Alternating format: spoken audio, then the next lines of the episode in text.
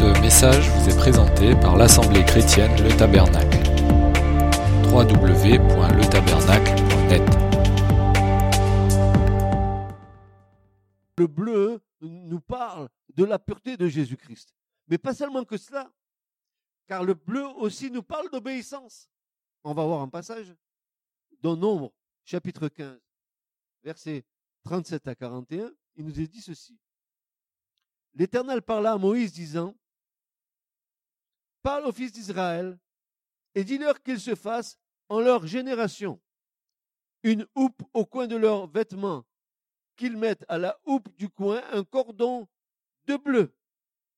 Elle sera pour vous une houppe et vous la verrez, et il vous souviendra de tous les commandements de l'Éternel, afin que vous les fassiez, et que vous ne recherchiez pas les pensées de votre cœur, ni les désirs de vos yeux, après lesquels vous vous prostituez, afin que vous vous souveniez de tous mes commandements, et que vous les fassiez, et que vous soyez saints, consacrés à votre Dieu.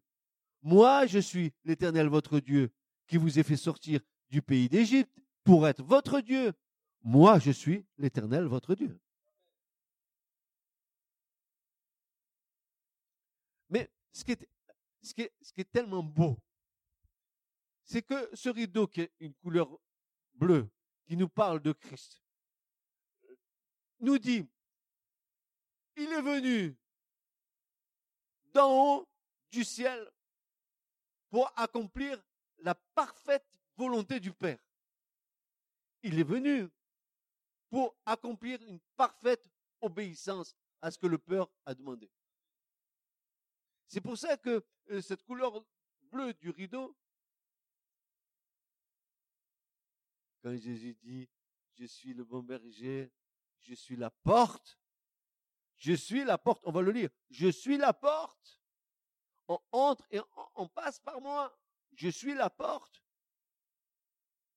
Et si tu veux rentrer dans la présence de Dieu, tu ne peux passer que par une seule porte, Jésus, le Christ, le Fils du Dieu vivant.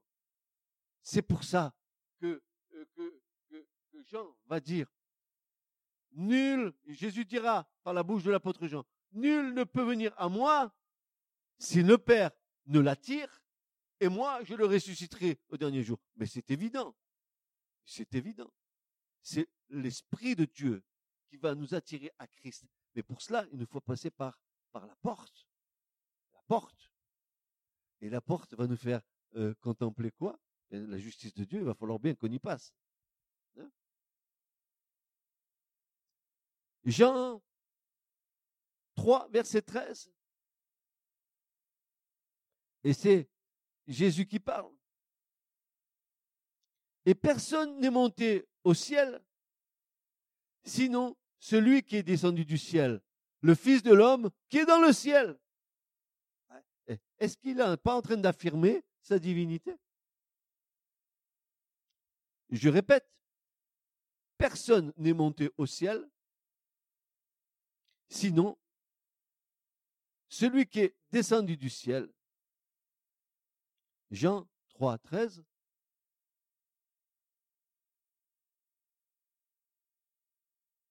Attends, je suis pas pressé.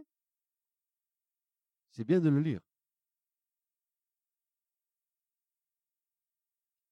Ça y est, tu es au verset 13 Il dit, personne n'est monté au ciel, sinon celui qui est descendu du ciel, le Fils de l'homme qui est dans le ciel. Ah, c'est pas clair ça Est-ce que c'est pas clair? Jésus le dit de lui-même. Il est descendu du ciel Personne n'est monté, si ce n'est lui qui est descendu. Le Fils de l'homme qui est dans le ciel. Est-ce que vous savez que Jésus, c'est plus, il ne sait plus, a plutôt s'appeler Fils de l'homme que Fils de Dieu? Il ne sait plus à s'identifier à cette création qu'il avait créée, qui est déchue, mais il est avant tout le Fils de l'homme. Il est notre frère. Il est notre frère. Et c'est parce qu'il est notre frère. Parce qu'il a vu la faillite de la désobéissance de l'homme qu'il a été prêt à accomplir l'œuvre.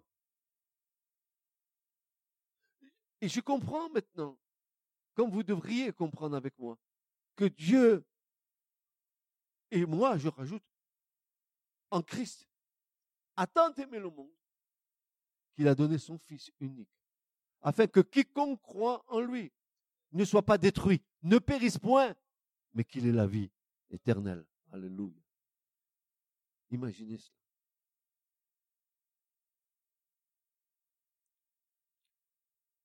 Jean 6, 33. Un peu plus loin. Chapitre 6, verset 33. Car le pain de Dieu est celui qui descend du ciel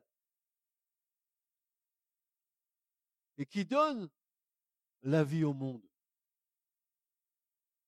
Et lui dire donc, Seigneur, donne-nous toujours de ce pain-là. Et Jésus leur dit, moi, je suis le pain de vie. Celui qui vient à moi n'aura jamais faim. Et celui qui croit en moi n'aura jamais soif.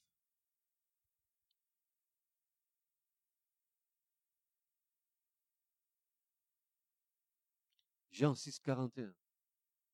Juste un peu plus loin, verset 41.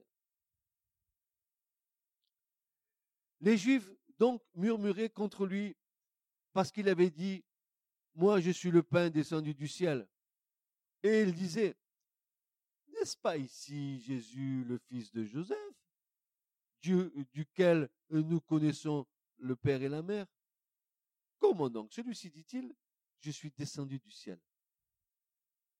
Vous imaginez Il ne faisait pas l'unanimité, n'est-ce pas? Il y avait toujours les bien-pensants, les, les raisonneurs, les, justes religieux qui pensaient pouvoir donner une explication.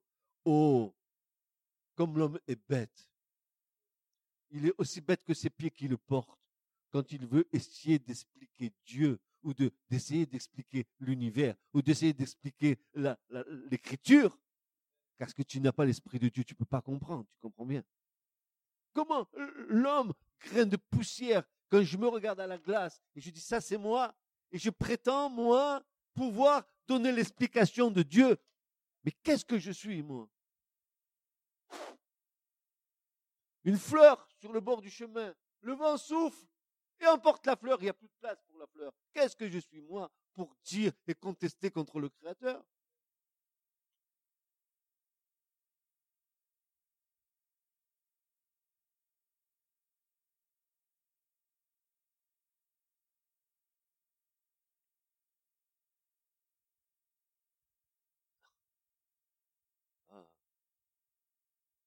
Euh, euh, vraiment, je, me dis, il y a je comprends ce que va dire Pierre. Il va dire, la patience de Dieu, c'est votre salut. Et je comprends.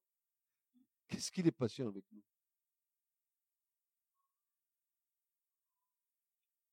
Qu'est-ce qu'il est patient?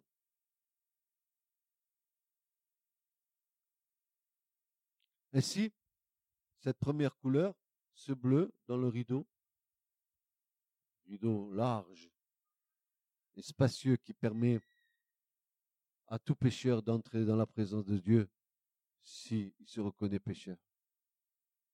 C'est le bleu. Ce bleu qui est couleur de quelque chose qui vient du ciel en pureté. Et cette chose qui est venue du ciel en pureté a été dans une parfaite obéissance. C'est Christ. Ensuite, une deuxième couleur dans le rideau la pourpre.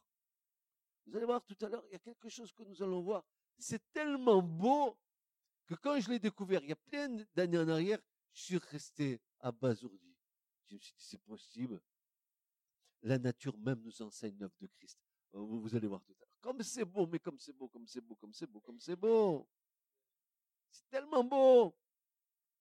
Le pourpre, ou la pourpre, pardon, parce qu'on dit la pourpre, pas le pourpre, la pourpre. Signe pouvoir et de la royauté. va nous présenter Jésus-Christ, le roi des rois et le seigneur des seigneurs, le prince des rois de toute la terre. Le prince des rois de toute la terre. Char, Char, Amler, le, le, prince des rois de toute la terre. dans la Genèse, à un moment donné, Abraham est appelé comme étant prince de Dieu. Ça m'avait étonné. Comment Abraham C'était l'ami de Dieu. C'est un prince Dieu. Mais Jésus, c'est le prince des rois. De toute la terre, mais de tout l'univers.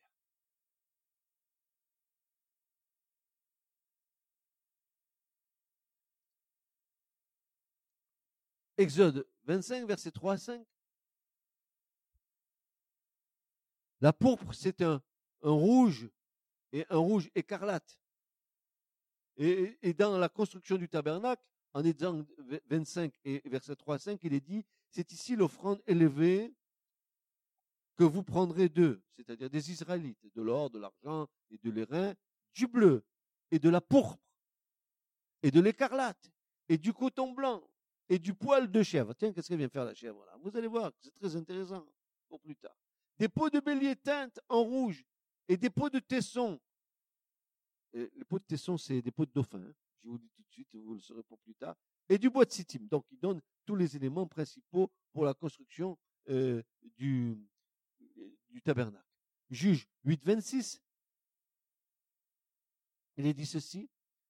Et, le poids des anneaux d'or qu'ils avaient demandé fut de 700 cycles d'or, sans les petites lunes et les pendants d'oreilles et les vêtements de pourpre dont étaient couverts les rois de Madian. Donc, la pourpre, c'est le symbole de la royauté. La pourpre, c'est le symbole des rois. Et Jésus n'est-il pas le roi des rois et le seigneur de tous les seigneurs? Il y avait comme une préfiguration dans ce, dans ce rideau de toute. Comment vous dire ça? Qu'est-ce que je vais employer comme Les mots sont faibles. De tout ce que Jésus était dans son émanence, peut-être, mais il n'y a, pas, j'ai pas un mot humain pour dire ce qui se passe en haut dans le ciel, mais il réunissait toutes ces choses en lui. Ça veut dire qu'il réunissait sa, sa, venue céleste, il, il, réunissait que dans sa venue céleste, il allait obéir, et ça nous renvoie, ça nous renvoie à l'épître aux Hébreux qui nous dit ceci, tu n'as voulu ni offrande ni holocauste, et tu m'as formé un corps et j'ai dit, me voici, envoie-moi, au Dieu, pour faire toute ta volonté. Pour faire quoi? Toute ta volonté. Père, s'il était possible euh, d'éloigner de moi cette coupe, mais qu'il soit fait selon ta volonté. Non pas ma volonté, Père, mais la tienne. Est-ce qu'à un moment donné dans ta vie, tu es capable de dire à Dieu, Dieu, non pas ma volonté, mais la tienne. Et, si Christ a dit ça, c'était pour une bonne raison.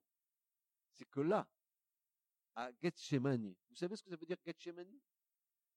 Gethsemane, en hébreu, ça veut dire pressoir à huile, pressoir à olive.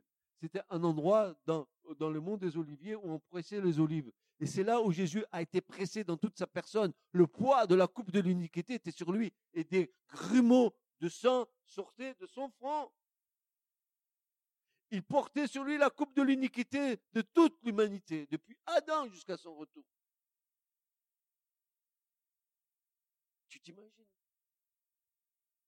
Des grumeaux de sang sortaient de son front et tombaient à terre. Et, ça, c'est ma, position. Et j'enseigne ceci en disant le sang qui est déjà tombé à terre ici à Gethsemane, c'était comme si Christ était en train de racheter ce, morceau de terre là où il était en train de souffrir parce que il devait revenir au, il doit revenir au même endroit. Il doit revenir au même endroit, sur le plan des oliviers, sur le mont des oliviers. Il doit revenir là. Il a racheté la terre pour revenir là.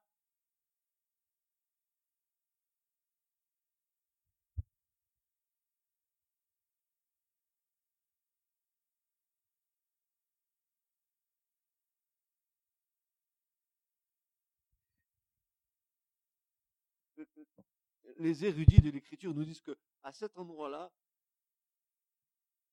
s'il n'y avait pas eu l'ange pour fortifier Christ pour aller jusqu'à Golgotha, il serait mort là. Mais l'ange l'a fortifié pour aller qu'il aille jusqu'à la croix. S'il était possible, euh, imaginez la pureté étant souillée par l'impureté. Christ a été fait péché pour nous, dit Paul. Il a pris mes péchés. Il a pris mes iniquités. Et le châtiment qui devait tomber sur moi est tombé sur lui. Il est notre substitut. Comme l'Israélite quand il rentrera avec l'animal. Hein. Le pauvre animal, lui, il était innocent. Hein. Il n'avait pas péché l'animal, c'était l'Israélite qui avait péché. Mais c'est l'animal qui va mourir à la place de l'Israélite. Ainsi Christ.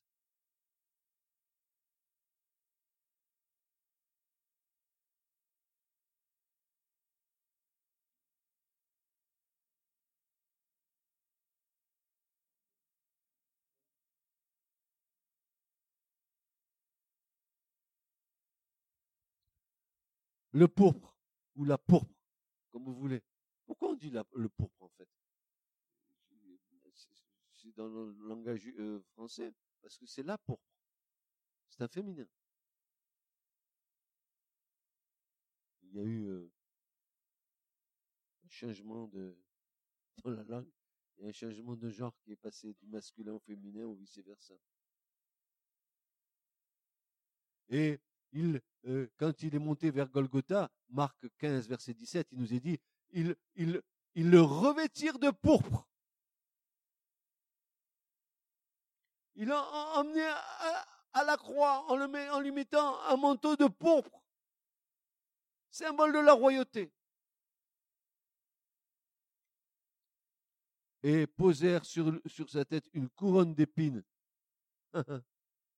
un roi avec le manteau symbolique de sa royauté et avec une couronne au lieu d'être d'argent et, de saphir et, de rubis, une couronne d'épines qu'ils avaient tressée.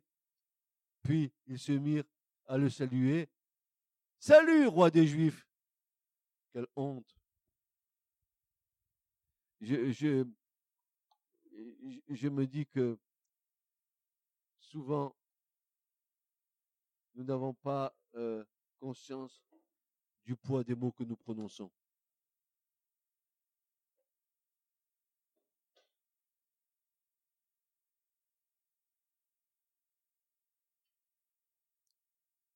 C'est Jacques qui va dire quelque part dans une de ses épîtres, dans son épître, qui va dire avec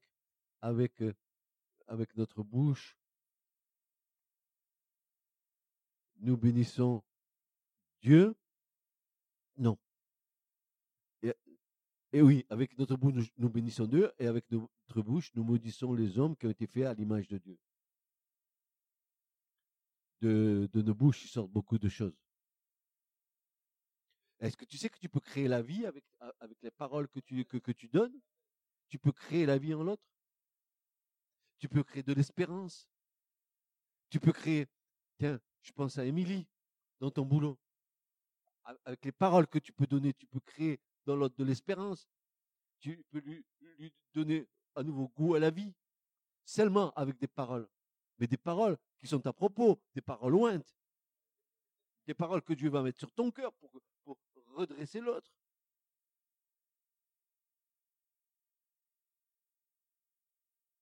Il y a des gens, il y a des gens, des, hommes et des femmes qui sont courbés depuis tant d'années par le poids de, de, leur, de leurs péchés, qui sont, qui sont courbés sur le, poids de leur fardeau. Seigneur, dis seulement une parole. Et, elle va se relever. Dis une parole, Seigneur.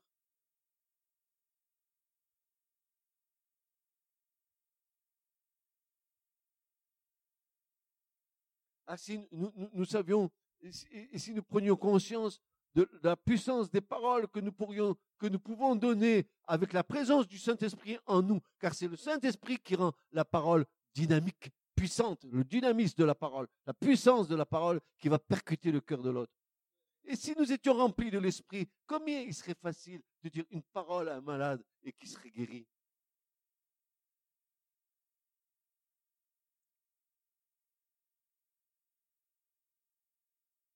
Dieu dit que la lumière soit et la lumière fut. Dieu dit. Qu'est-ce que Dieu a dit? Dieu a dit une parole. Qu'est-ce qui est sorti de la bouche de, Dieu? Une parole. Quelle parole? Christ. La parole de Dieu. La parole de l'Éternel. Et la parole, elle est venue, elle est sortie. Et la lumière a été, dès qu'elle est sortie, la lumière. Oui, je suis la lumière du monde. elle est là. Et vous voyez tout d'un coup le Saint-Esprit là, qui commence à, survoler la création. Ah, c'est trop beau, quoi. Quand tu vois toute la divinité en train de créer, il n'y a que le Père, il y a, il y a, il y a les sages d'Israël qui disent, qui disent que cette création-là, cette création dans laquelle nous vivons, quand Dieu est venu pour créer ici, alors qu'elle était informe, elle était tohu c'était une planète, une planète complètement euh, vide, désertique. Il n'y avait rien. Mais que quand Dieu a décidé, ils disent que toute la création de Dieu était en suspension dans, dans les airs et que cette création, elle attendait qu'une parole de Dieu pour, pour s'accomplir en bas que les anges, il nous a dit qu'ils se réjouissaient dans Job et de voir eh, comment Dieu était en train de disposer les choses. Mais eh, la création n'était pas, parce que Dieu n'avait pas encore parlé.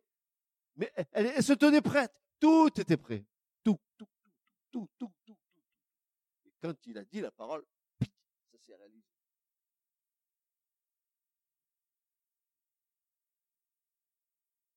Oh, pensée trop profonde pour moi. Trop profonde pour moi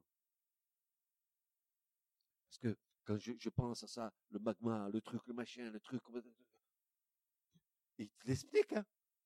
Ah, les, les, les, sages d'Israël, ils vont t'expliquer ça. Ils savent, ils savent, ils savent.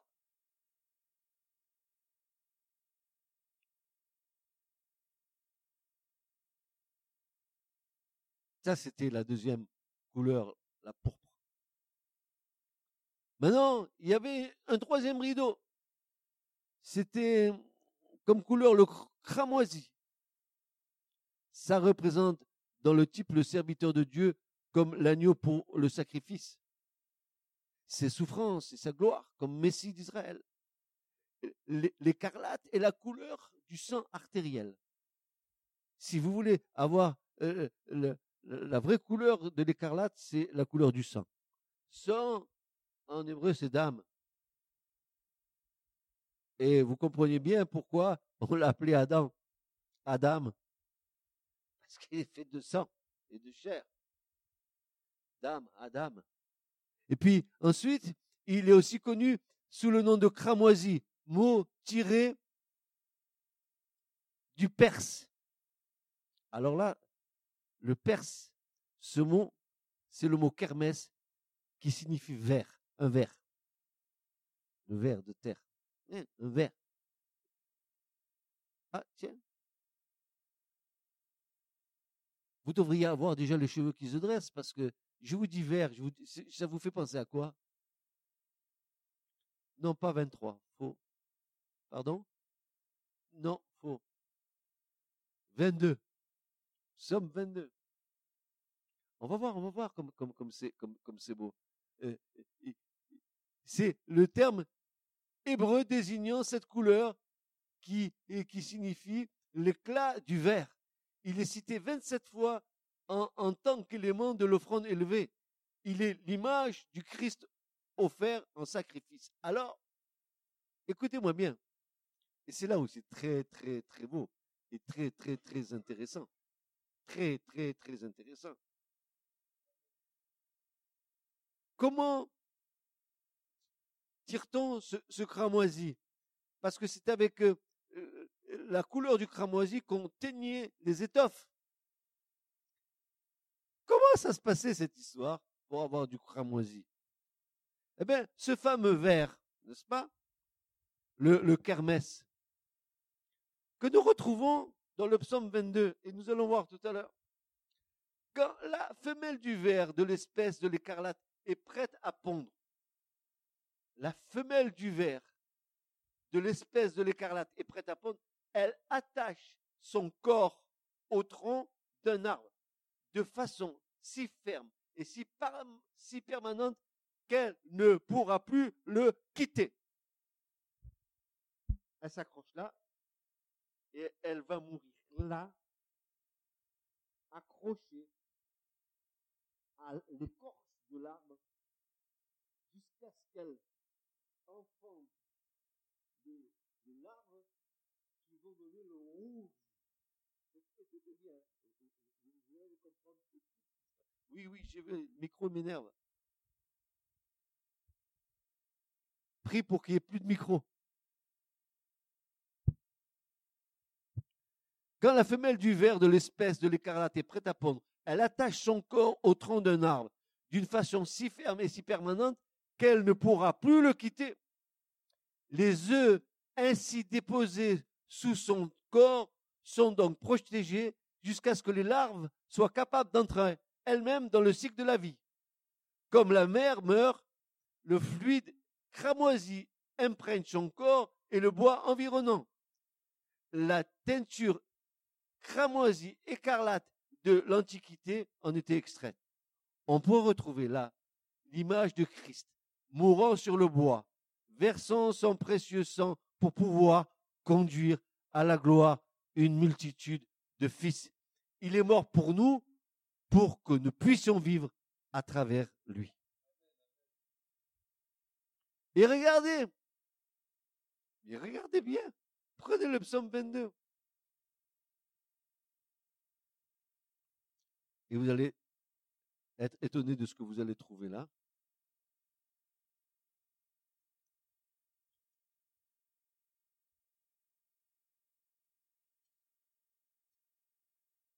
Somme 22. Et ça vaut le coup de le lire. Hein. Si on pouvait faire l'exégèse de ce psaume 22, frères et sœurs, vous verriez toutes les richesses qu'il y a à l'intérieur de ce psaume.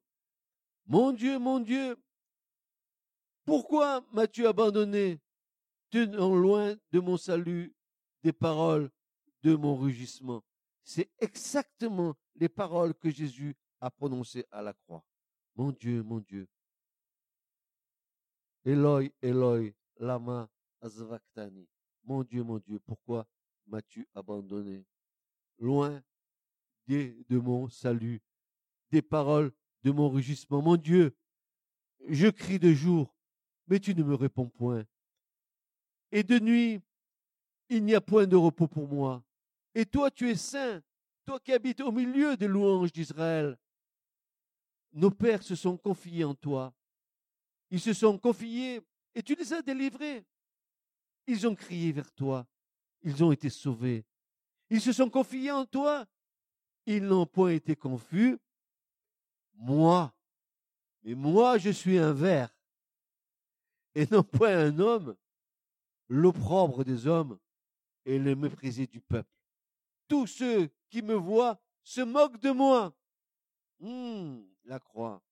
Ils ouvrent la bouche, ils hochent la tête, ils se confient à l'Éternel, qu'il le fasse échapper, qu'il le délivre, car il prend son plaisir en lui.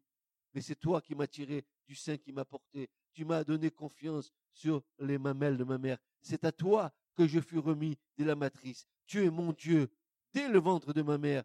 Ne te tiens pas loin de moi, car la détresse est proche, car il n'y a personne qui secourt. Beaucoup de taureaux de Bazan m'ont, beaucoup de taureaux m'ont environné, des puissants de Bazan m'ont entouré. Et, frères et sœurs, ici, on est en train de voir le spectacle spirituel qu'il y avait autour de la croix. Les taureaux de Bazan, ce sont des principautés spirituelles mauvaises de démons. Regardez, beaucoup de taureaux de beaucoup de taureaux m'ont environné, des puissants de Bazan, ils ouvrent leur gueule contre moi comme un lion déchirant et rugissant. je suis répandu comme de l'eau, et tous mes os se déjoignent. Mon cœur est comme de la cire, il est fondu au-dedans de mes entrailles. Ma vigueur est desséchée comme un tête, et ma langue est attachée à mon palais. Tu m'as mis dans la poussière de la mort. Car des chiens m'ont environné, une assemblée de méchants m'a entouré. Ils ont percé mes mains et mes pieds. Je compterai tous mes os. Ils me contemplent, ils me regardent, ils partagent entre eux mes vêtements. Mais dis donc, mais c'est pas ce qui s'est passé à la croix. Oh là là, frères et sœurs, vous savez combien de siècles avant que le Christ ait accompli cette chose, et ça a été dit par, par le psalmiste? Au moins 700, 700 ans avant. 700 ans avant que cette scène se passe réellement à Golgotha. Le, le, psalmiste l'a déjà prophétisé. On aurait dit qu'il était déjà sur la, scène en train de regarder, observer la scène. Il nous disait même que, euh, que Christ serait à la croix attaché comme un verre et qu'il était tellement attaché que, que, le, sang allait se répandre sur le, bois et que là, il allait engendrer quoi? Et c'est ce qui s'est passé. Le sang a coulé et un peuple nouveau s'est levé. Une semence nouvelle est arrivée. Ésaïe 53, allez lire, vous allez voir.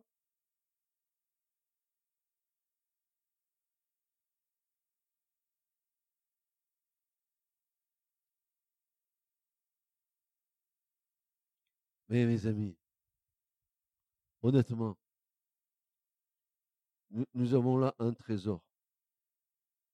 Un trésor, s'il est éclairé par le Saint-Esprit, ça devient pour nous des délices, une force dans l'âme et dans l'esprit pour nous, des convictions euh, qu'on ne peut pas renverser, et des, convictions de foi qui sont pour l'éternité. On ne bouge pas là-dessus. Dites-moi. Dites-moi. Vous vous rappelez, euh, qui c'est qui a vu le, dernier film, un des films de Jésus où on voyait euh, euh, les, puissances mauvaises dans la foule qui entourait la croix? C'était avec Gibson, Gibson, comment il s'appelait cet artiste? La Passion du Christ. C'était vraiment bien, bien traduit. Bien, bien, bien. Il ils avaient pigé le truc. Hein. Je sais pas si on l'a à la maison. Mais en, tout cas, ils avaient, bien pigé que c'était un mouvement de, guerre spirituelle. Tous les démons étaient autour de la croix. Ça y est, on le fait taire. On est arrivé à notre fin. Ils avaient oublié que Jésus avait dit que comme euh, euh, Jonas est resté trois jours et trois nuits dans, dans, le ventre du poisson, ainsi le Fils de l'homme doit rester trois jours et trois nuits sur le sein. Et le troisième jour, la mort n'a pu le retenir.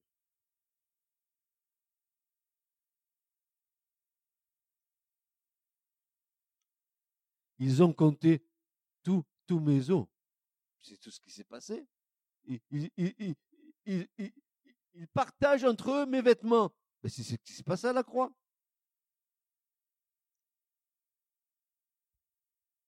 Et sur ma robe, sur ma tunique, ils jettent le sort. Éternel, toi, ne, te, tiens pas loin. Ma, ma force, ma force, avec F majuscule, ma force, mon bouclier, ma force, à toi de me secourir. Délivre-moi. Jésus, homme, fils de l'homme, il ne pouvait pas faire autrement que d'être un homme pour sauver les hommes. frères et sœurs, il, a dit à Pilate, mais si je voulais, je demanderais à mon Père une légion d'anges, ça ferait longtemps que vous allez être balayé. Mais il fallait qu'il accomplisse sa destinée. C'est trop, hein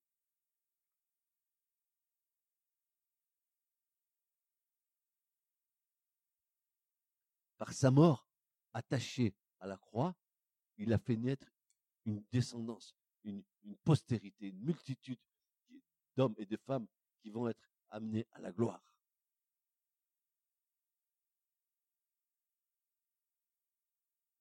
Alors, bien sûr, on peut dire, hein, oh Sainte Croix, oh Croix bénie, etc. On peut dire plein de choses comme ça. Ça, ne peut, pas être faux. Mais ces mots sont faibles. C'est des, mots qui sont faibles. par l'Esprit de Dieu, tu dois, dire autre chose que ça. Tu, tu dois dire, je sais pas les mots pour te dire, Seigneur, combien tu es grand, comme tu es magnifique, comment tu es puissant. Comment tu t'es dépouillé de toute la gloire que tu avais auprès du Père. Tu, as pris une forme d'esclave, tu t'es humilié pour nous. Afin qu'un jour nous soyons élevés avec toi en haut dans la gloire.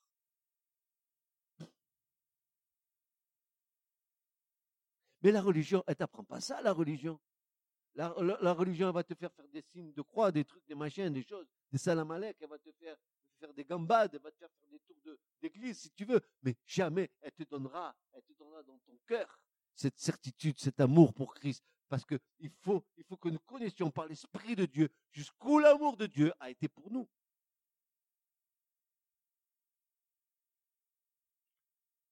Est-ce que tu sais combien tu es aimé de Dieu, David? Ni moi ni toi, nous n'avons la mesure de cet amour. Il est tellement puissant. Dieu est prêt à tout pour nous.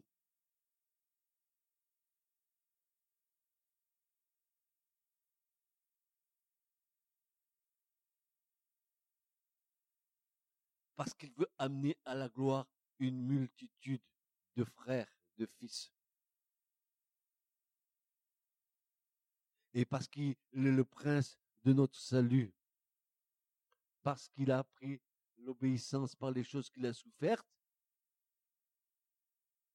et qu'il est l'auteur d'un salut pour tous ceux qui lui obéissent.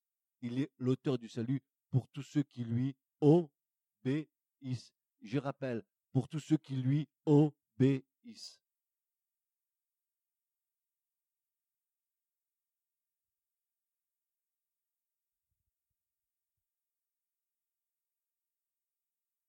Si vous avez le temps, lisez le, psaume 22 en entier.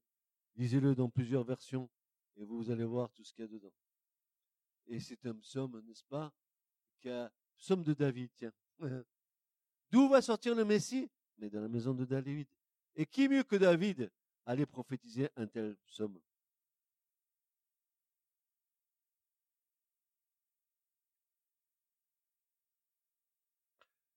Le psaume 22 décrit le Christ tel un verre et nous en donne l'image.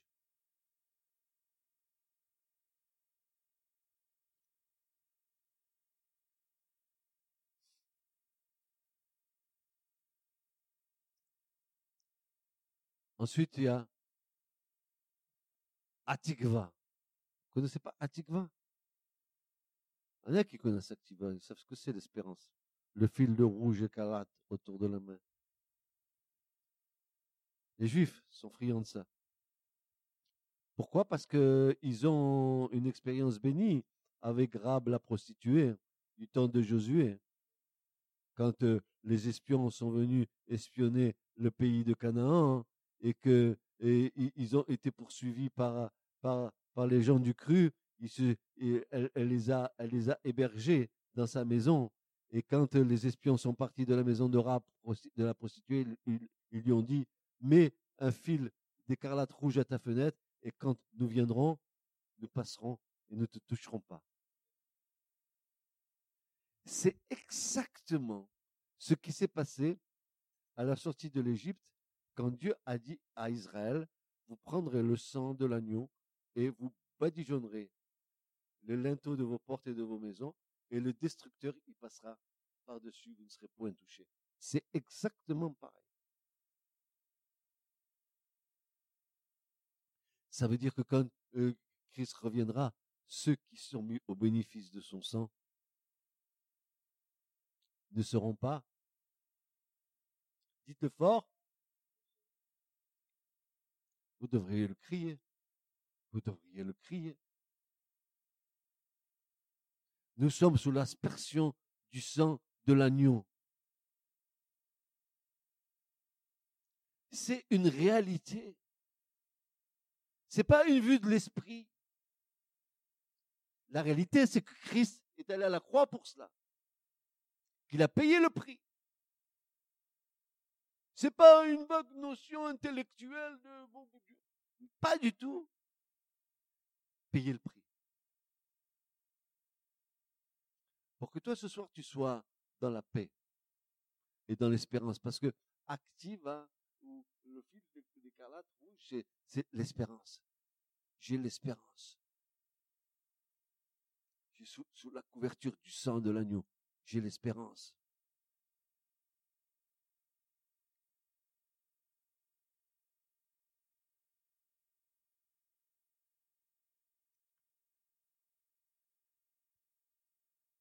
Un texte. Hébreu 9, 19. Car chaque commandement pour ce qui concerne la loi, ayant été proclamé par Moïse à tout le peuple. C'est dans le Nouveau Testament, Hébreu 9, verset 19.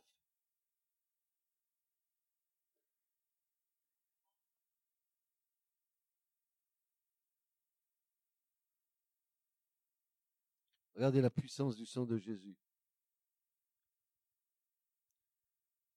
Du 19 jusqu'au 26. Hébreu 9, à partir du verset 19. Car chaque commandement, pour ce qui concerne la loi, ayant été proclamé par Moïse à tout le peuple, il prit le sang des veaux et des boucs, avec de l'eau et de la laine écarlate et de l'hysope, et en fit aspersion sur le livre lui-même et sur tout le peuple, en disant, C'est ici le sang de l'alliance Dieu vous a ordonné. Et presque tout, d'après la loi, est purifié avec du sang. Et sans effusion de sang, il n'y a point de pardon. Il était donc nécessaire, puisque euh, les images des choses qui sont dans les cieux devaient être purifiées de cette manière, que les choses célestes elles-mêmes le fussent par des sacrifices plus excellents que cela. Car Christ n'est pas entré dans un sanctuaire fait de moins d'hommes, en imitation du véritable, mais il est entré dans le ciel même, afin de comparaître maintenant pour nous devant la face de Dieu, afin de comparaître maintenant pour nous devant la face de Dieu. Et ce n'est pas pour s'offrir lui-même plusieurs fois qu'il y est entré, comme le souverain sacrificateur entre chaque année dans le sanctuaire avec du sang étranger. Autrement, il aurait fallu qu'il eût souffert plusieurs fois depuis la création du monde, tandis que maintenant, à la fin des siècles, il apparaît une seule fois pour abolir le péché par son sacrifice.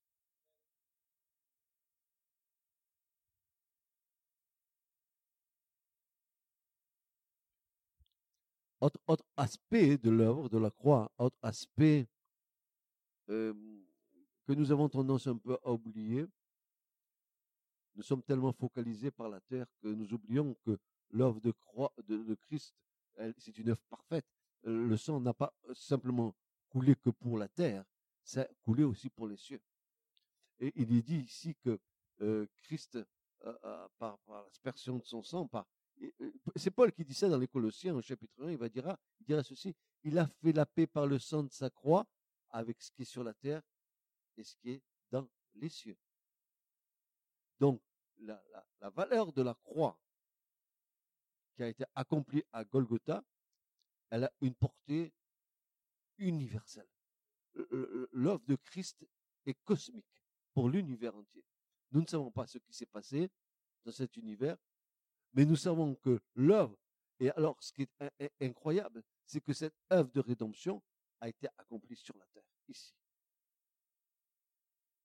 et que l'univers entier est mis au bénéfice de l'œuvre de la croix qui a été accomplie à Golgotha par Christ. L'univers entier, les myriades de myriades de planètes, de, de mondes, de trous noirs, de trous blancs, tout ce que vous voudrez, tout ça a été mis au bénéfice du sang de l'agneau.